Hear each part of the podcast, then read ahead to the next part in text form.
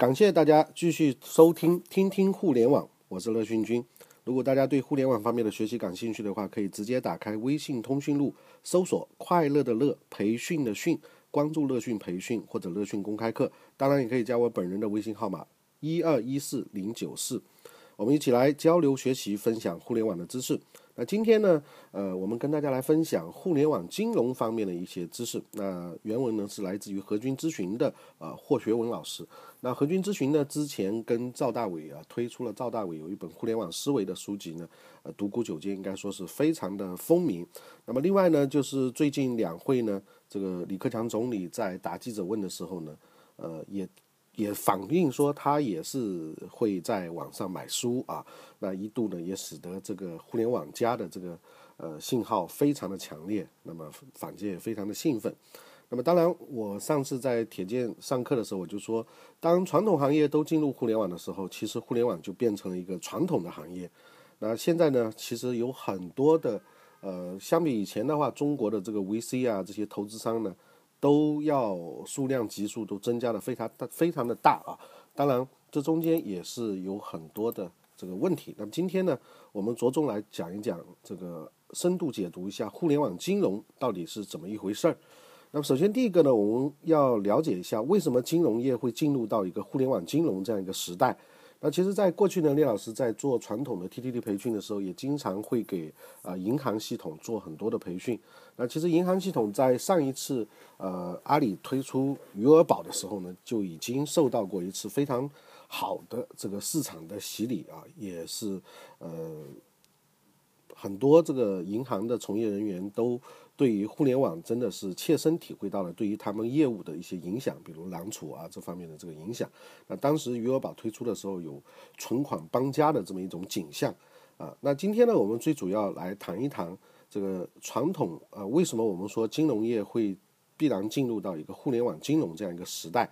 那我们通常说时代决定命运啊，每一个人其实都是时代下的这个人物。我们个人所处的这个时代将决定我们个人的这个命运。那么，所以呢，预见未来的这个发展趋势，就必须要回溯到人类发展的这个历史，就必须对我们人类的这个未来有比较深刻的洞察力与想象力。那么，当一个新时代到来的时候呢，与这个新时代相一致的这些思想，在有一些呃有洞见的思想家那里呢，其实已经会产生。那么这中间我们在讲到互联网这个领域的时候呢，一定会谈到啊非常重要的三个作者。那第一个当然就是 KK 啊，凯文凯利啊，他的这个失控和新经济新规则，那应该说都影响了我们这一代的互联网人。那第二个呢，就是雷库兹韦尔的这个起点临近啊。那第三位呢是杰里夫里夫金的这个零边际成本社会。那凯文凯利呢是著名的这个硅谷思想家。那么现在也有很多人成立一些读书会去啊解读《失控》啊之类的。那《失控》其实是凯文·凯利在一九九四年就出版的这个名著。那一九九四年是什么时候呢？是中国正式接入互联网的这个时刻，所以人家已经在我们刚接入互联网的时候就已经做做出了《失控》这样的呃名著，而且当中呢，在当年有了很多的这个预言和想象到的这个现实。那么当然书中涉及的内容也非常的多了，小到一个蜂群，所以我们讲蜂众效应啊，或者是一组计算的代码，或者是一个封闭的试验基地，大到这个人类的进化、人工智能、物联网、网络经济等等。那凯文·凯利非常喜欢研究这个。生物进化理论和生物技术，啊，试图呢用这些生物的这种思想去分析未来的这个网络经济。包括像物联网、人工进化等等问题，那这种系统的动态的、辩证的、多维的这种分析方式呢，也让我们可以受益非常多。那失控当中的一个重要思想，就是一个极简的这个事物聚合到一定的数量啊，其行为协同达到一定的程、一定的这个程序，将会涌现出前所未有的这个新的特征，从而呢实现量变到质变。形成一个超越原有结构体系，有点像失控的这么一个新结构体系。那互联网我们讲得屌丝得经济，那屌丝群体的这个聚合也会产生这样的这个现象啊。那我们未未来在讲互联网思维的时候，也可以这样说，就是一个物种虽然很简单，每个人都很普通。但是聚合到一定的数量，呃，如果按照一定的协同的方式、一定的程序，啊，会涌现出非常多的这个新的特征。那么当量变达到质变的时候呢，就会产生新的这个失控的这种新的结构体系。比如说，一条鱼在深海深海当中当然是没有什么影响啊，但是一群鱼可以表现出同样的这个特征。当一个巨型的鱼群在深海当中按着某一个有形或者无形的规则和方向游动的时候，就会产生一个前所未有的壮观的场景，产生出巨大的这个能量。所以相比之下，《新经济新规则》呢，啊这本书则是跟啊失控不太一样，则是专注于研究当前的互联网时代新经济所展现的十二个新的特征。包括新的规则和新的商业运行规律，那这些规则对于互联网金融依然也是适用的，而且具有很强的这个指导意义。所以，像和君咨询这样的一些咨询公司呢，呃，也都是以这些呃书籍作为他们研究的一个基础啊。当然，也会有很多实案的辅导，然后总结出啊，去验证这样一些呃预判或者是一些规律。那么凯文·凯利这两本书呢，建议大家从事互联网行业的话，也是要必读一下。那因为时间关系，我们也没那么多时间去读啊。因为之前其实有很多想法想做更多的分享，那未来看情况啊。最近包括有些人都跟我反映说，哎，李老师怎么最近分享比较少？因为实在是太忙了啊。那雷库兹韦尔的这个起点临近呢，则是预测人工智能未来的一本权威的书籍。那书中描述的这个技术变革和未来的场景，非常的震撼人心。那起点临近当中，从技术演变的这个规律提出了技术演进的这个指数增长规律，而且呢，指数增长的这个技术创新的速度也是以指数形式增长，从而形成技术创新过程当中的一个新的范式。那么，杰里夫杰啊杰里米里夫金的这个零边际成本社会呢，是提出了一个重要的规律，就是一个社会的经济范式取决于其三个要素，第一个就是通信的媒介。第二个就是能源，第三个就是运输机制。那三个要素呢，互动并形成一个整体，这是零边际成本社会当中，我们未来讲到降维的时候，非通常要考虑的一个呃三个要素：通信媒介啊，传播媒介；一个是能源，一个是运输机制。那通讯呢，有助于管理经济活动；能源提供了传输的动力；那物流运输呢，则是实现了经济活动的价值链。那这三个系统共同构成了经济运行的技术平台，像电报、煤炭、蒸汽机和火车啊，这个都造就了第一次工业革命。那所以呢，英国成为世界的这个霸主，日不落帝国。那电话、电力、石油、内燃机和飞机呢，就造就了第二次工业的这个革命。那么这个过程里面呢，美国成为了世界的这个霸主。那么互联网时代形成的这种分布式、可再生、低成本的这个通信互联网、能源互联网。和物流和运输互联网和物联网，则造就了第三次工业革命啊！目前仍然是以美国成这个领军啊。那中国呢？我们是虚假繁荣啊！其实中国的互联网是很 low 的。那他还指出呢，美国在第二次工业革命当中担任领头羊，而中国呢，则将目光投身了第三次工业革命。啊，成为最早打造物联网基础设施和相应的这个协同共享机制的超级大国。那我们当然希望中国能在这个第三次工业革命当中，呃，这个获得领导的一些地位啊。当然，这个也是比较难的。他还提出了第三次工业革命的一个重要特征呢，就是互联网的这个分布式技术所导致的协同共享机制，并由此会造成一个零边际成本的这样一个社会。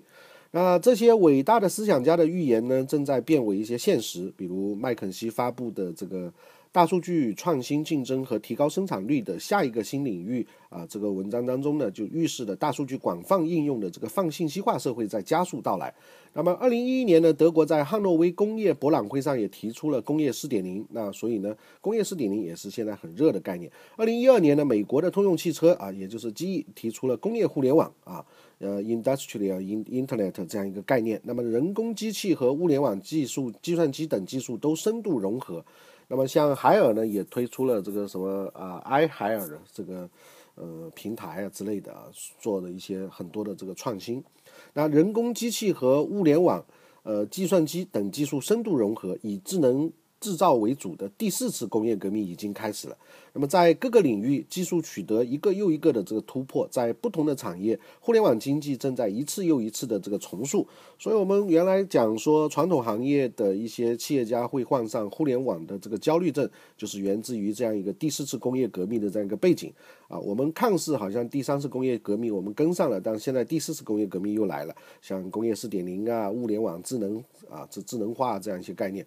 那么，互联网金融呢，就是伴随着这些新新经济、新技术快速发展起来的，供给创造了这个需求啊，供给呢才会创造需求。那么，技术可以改变一切，那数据成为了资产，行业垂直整合、平台放金融化成为了商业发展的主流趋势，行业产业链条呢也加深加长。这个呢也促使了商业创新模式层出不穷，所以我们从这一点也可以看出，阿里巴巴啊，原来我们听马云讲说，阿里的其实最核心的就是三个战略，第一个就是平台，第二个就是数据大数据，第三个就是互联网金融啊。那互联网金融是依托在这个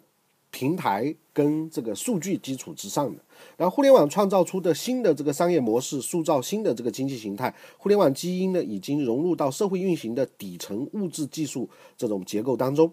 那么回顾金融创新发展的历史，每一次历史变革呢，都与先进的这个科学技术紧密的开始有结合。因此呢，当金融发展到互联网时代，也将会必生发必将发生这个变革。所以这也就是金融业一定会随着这个互联网时代产生变革的原因。那预见未来最不能缺乏的是想象力。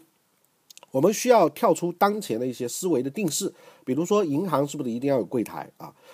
比如说，我们说这个风险监控是不是一定是啊？当然，这个我们说说开了啊，跳出当前各种纷纷争的这种局限性，站在更高更远的地方去眺望未来。那么，《新经济新规则》凯文·凯利这本书也曾经提到一种观点，就是成功的这个企业难以逾越，是因为其有这个组合的技能，而其他的企业呢，只是学到其中一两项技能是非常难超越的。这个我们就是组合的竞争力啊。然而，同时组合技能呢也会成为企业进一步创新的这个阻碍。那么这个时候，生态系统当中就会有边缘突破，也就是我们说的边缘创新。他们阻力最小，形式也最新，最适合环境。那么从边缘地带开始生存发展，不断改变和颠覆中心地带，最终成为新的这个中心。啊，这个呢，我觉得我的理解呢，就跟易经是一样的。当一个企业组织发展壮大的时候，它一定会开始一些臃肿。当然，它有一定抵抗风险的这个能力，就像我们说的超级航母。但同时呢，在整个体系当中呢，这个新兴的东西呢，反而又最有生命力。所以呢，都像易经一样，是一个阴阳的循环啊。那企业成长到这个稳定期的时候，就会开始出现创新乏力啊，组织机构的这个变动非常变革非常困难这样一些问题。那么，当然新的这个个体呢，又会有与非常新的。这个创意点啊，在这个边缘地带开始这个我们说挖墙脚啊，开始绝路进入这个核心地带，那最终呢又开始新的一轮的这个颠覆。那么中国的这个互联网金融其实也就是最先就是起源于第三方的这个支付，也就是在填补中国支付服务不到位当中慢慢发展壮大的。那后来呢，各种各样的互联网金融层出不穷，那支付呢也逐渐渗透到到了这个银行的核心业务领域，然后互联网基金。呃，这个销售呢，侵蚀了银行的这个中间业务，像 P to P 啊，网络小贷开始做贷款类的这个资产端的业务，那么网络银行呢也在筹划当中。那么传统金融的这个中心的地位正在被这些细微的创新所包围。那虽然银行也在变革，但是呢，它具备的这个组合技能会阻碍其根本的这个呃。变革创新，毕竟推倒重来、自我革命是非常艰难的这个事情。那中国互联网金融呢，就是边缘创新的这个典型，在未来必将发展壮大，成为新的这个金融发展的核心，这是金融发展的这个历史趋势。那么在二零一四年呢，其实李克强总理呢也到了这个深圳，我记得应该是给这个小马的这个呃分众微众银行啊，微众银行。微众银行，呃，微众银行呢也悄悄的就已经开始布局了，现在应该说已经它的网站上已经开始招兵买马了啊。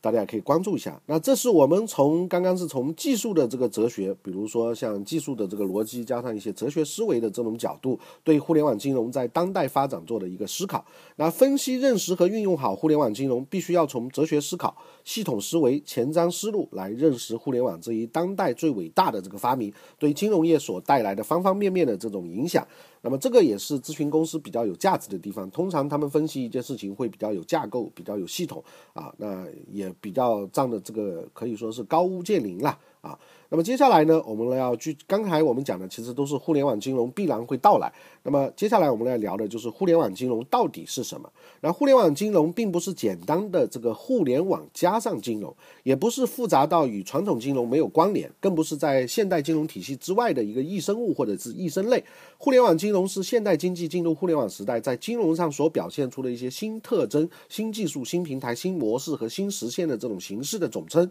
那么，金融的最基本功能就是存贷汇啊，也就是货币资金的聚集，也就是存，然后呢贷出去运用啊，提高这个货币的运用。那么第三个呢，就是相互之间的这个支付，比如汇兑啊。那么支付功能，那这是银行也是基本是以这样为主的。那随着现代金融的这个发展，三个功能当中的聚集功能、运用功能都得到了快速的发展啊。那聚集，我们说互联网有平台可以一下子就可以呃减少这个信息的这个这个阻力啊。那运用呢，当然这个过程里面电子化支付啊都非常的方便啊，也可以很很快的通过大数据去分析一些人的这个信用啊。那么演化出了不同的像这个银行啊、证券、保险啊、信托、基金等这个金融机构承担。呃，并且呢，实现它的这种功能。那只有支付功能没有得到充分发展，并且呢，制约了金融功能的这个发挥、实现、深化、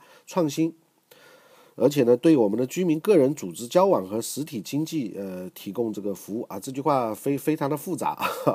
我没有读清楚啊，大概就是这样一个意思，就是随着现代金融的这个发展，呃，我们刚刚说存贷汇这三个功能当中的前面两项呢，在互联网这个过程当中聚集和运用的发展都非常快，但是支付这一端呢，相对来讲呢，因为有很多其他的这个要素。就演化出了啊不同利益集团，比如银行、证券、保险、信托、基金等等这种机构呢，呃，来实现啊。那在这个支付功能这一端呢，呃，还是有一些限制啊，毕竟有一些合规的管理的这个概念在里面。那如果我们去了解互联网金融的历史呢，这个银联跟这个支付宝啊，跟这些网络支付工具之间的啊 PK 史也是很有意思的，可以体现出刚刚这样一个呃过程。那我们说，首先第一个要理解的就是无支付不金融啊，因为金融是一定要有这个支付这个环节的。包括我们做电商的时候，都会谈支付这个环节，它它是一个闭环必然的一个结算的一个过程。那么在市场经济的这个时代，经济和社会活动很多都需要完成交易。那促成交易完成的最后一公里就是这个支付。虽然传统的这个金融组织、市场、产品创新都比较发展，但是呢，支付组织、支付工具、支付形式和支付功能的这个实现，与互联网时代的这个支付要求拉开了巨大。的这个差距，从而呢也就促成了第三方支付的这个发展。那么阿里巴巴电子商务和支付宝的这个发展历程，就说明了这样一个观点。那淘宝在完成交易的过程当中，急需支付。呃，这个促成，而当时的这个传统金融机构朝九晚五的这种大支付体系，满足不了阿里巴巴的小而分散、即时的这种国际贸易、国内贸易的这种支付需求，所以才会出现支付宝这样的产物啊，它可以二十四小时，而且呢可以非常小额化，到几分钱都可以进行这个交易结算。那么正是有了这种第三方支付机构的这个创设和权权力的这个支撑，才有了电子商务的这个发展壮大。我们说信息流、物流和资金流，那资金流呢就随着支付宝的这个。发展啊，大家可以看到它的这个变化的历史。那互联网支付工具成就了电子商务，同时呢，电子商务也成就了互联网支付的这个工具，两者相辅相成，相互促进，构造了互联网金融的这个底层的技术基础。那么，互联网时代金融呢，其实就是等于制度加上技术加上信息啊，制度决定谁能够做。这个金融包括金融业务活动的法律法规和范式，那这个有时候我们以牌照来代替，是金融功能的这个基础。那么技术提供金融功能实现的这个基础设施，那么技术变迁驱动了金融创新和功能的这个结构。所以互联网公司在技术这一端呢，它具有一些先天的优势。当然，像这个比如说中国银啊，这个建设银行啊这些，他们也会。透过拥有自己的资本去这个创新一些技术啊，也会在把传统行业觉醒的时候也会跟进进来。那么信息呢，则是金融业务活动和处理的这个核心。那么在互联网、移动互联网、物联网、大数据、云计算这样一个技术环境之下，金融的这个内涵外延已经得到了大大的拓展和提升。那现代金融的这个范畴已经大大突破了传统金融所能覆盖的范围和实现的这个功能。随着金融需求的不断创新，需要更快捷、方便、高效的这个金融功能实现形式来满足不断扩展的金融需求。那么如何来认识互联网金融？那么这个过程里面有一个简单的这个逻辑方式，也就是互联网金融的七个公式。那第一个呢，就是金融底层物质技术结构，啊，这个金融实际上就是我们刚刚讲的，等于制度加上技术加上信息。啊，制度加技术加信息呢，就构成了金融业的这个底层物质的技术结构。那么这一个结构的改变将会带来整个金融业的深刻变化。制度决定了谁能做金融，技术驱动金融。那么信息则是金融业务处理的这个核心内容。那 ICT 技术是推动金融创新的这个核心技术。那么技术平台和技术支撑。呃，金融业的这个发展历来呢，都是与信息技术的创新和发展齐头并进的，并深受这个影响。在传统金融业不断互联网化的这个过程当中，金融业得到了快速的发展，但是并没有把信息技术的这个巨大潜能充分的发掘出来。同时呢，巨大的这个普惠金融需求在远没有得到满足的情况下，也为 IT 企业跨界金融业从事第三方支付、P2P 众筹、垂直搜索、互联网金融门户等留下了巨大的这个发展的空间。那么，这个底层的技术结构理论呢，与李福金的这个技术驱动经济范式创新的这个理论是内在是一致的。那互联网金融的这个发展，在让融资的这个边际成本不断的降低，虽然到不了零边际成本，但是低利率时代也是必将会到来的。那么第二个理解呢，就是互联网金融这个四个假说啊，也就是四个原则。供给创造需求，形式决定内容，受众决定未来，技术改变一切啊？怎么理解呢？供给创造需求，那么技术创新会推动产品的这个创新，也就是我们说，呃，服务创新、市场创新和生态创新呢，都是在这个技术创新的推动之下。不怕有缺陷，就怕不更新，所以我们要快速迭代啊！市场需求是产品供给呃供给创造出来的，那么速度是非常非常重要的。那么第二点呢，形式决定内容，怎么理解呢？就是技术表现形式、技术实现的这个形式以及技术送达的形式，决定了市场可接受的这个程度。没有良好的形式载体的内容呢，很难被公众接受啊。那么第三个呢，受众决定未来。那么规模第一，客户数量第一，赢家通吃，没有客户就没有生存这个根基，也就是我们说的流量思维啊。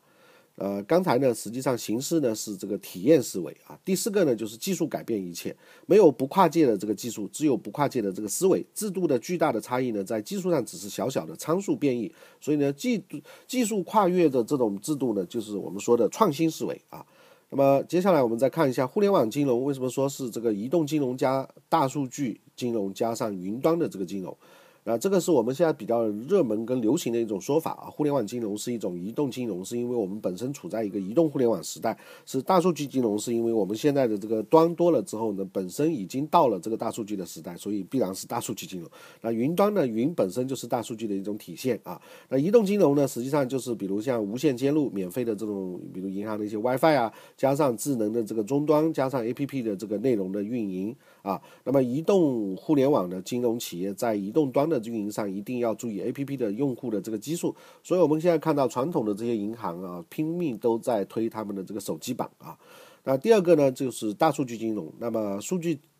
积累的这个技术，也就是我们说的留痕技术，加上数据处理的这个方式，包括像存储的这种方式，以及信用评估的这个应用啊，产品开发与风险控制，那这个过程里面，大数据风险啊，这些呢是互联网金融核心的这个技术。那没有大数据风险的这个互联网金融，就等于是一个失控的高风险的车啊，风险源。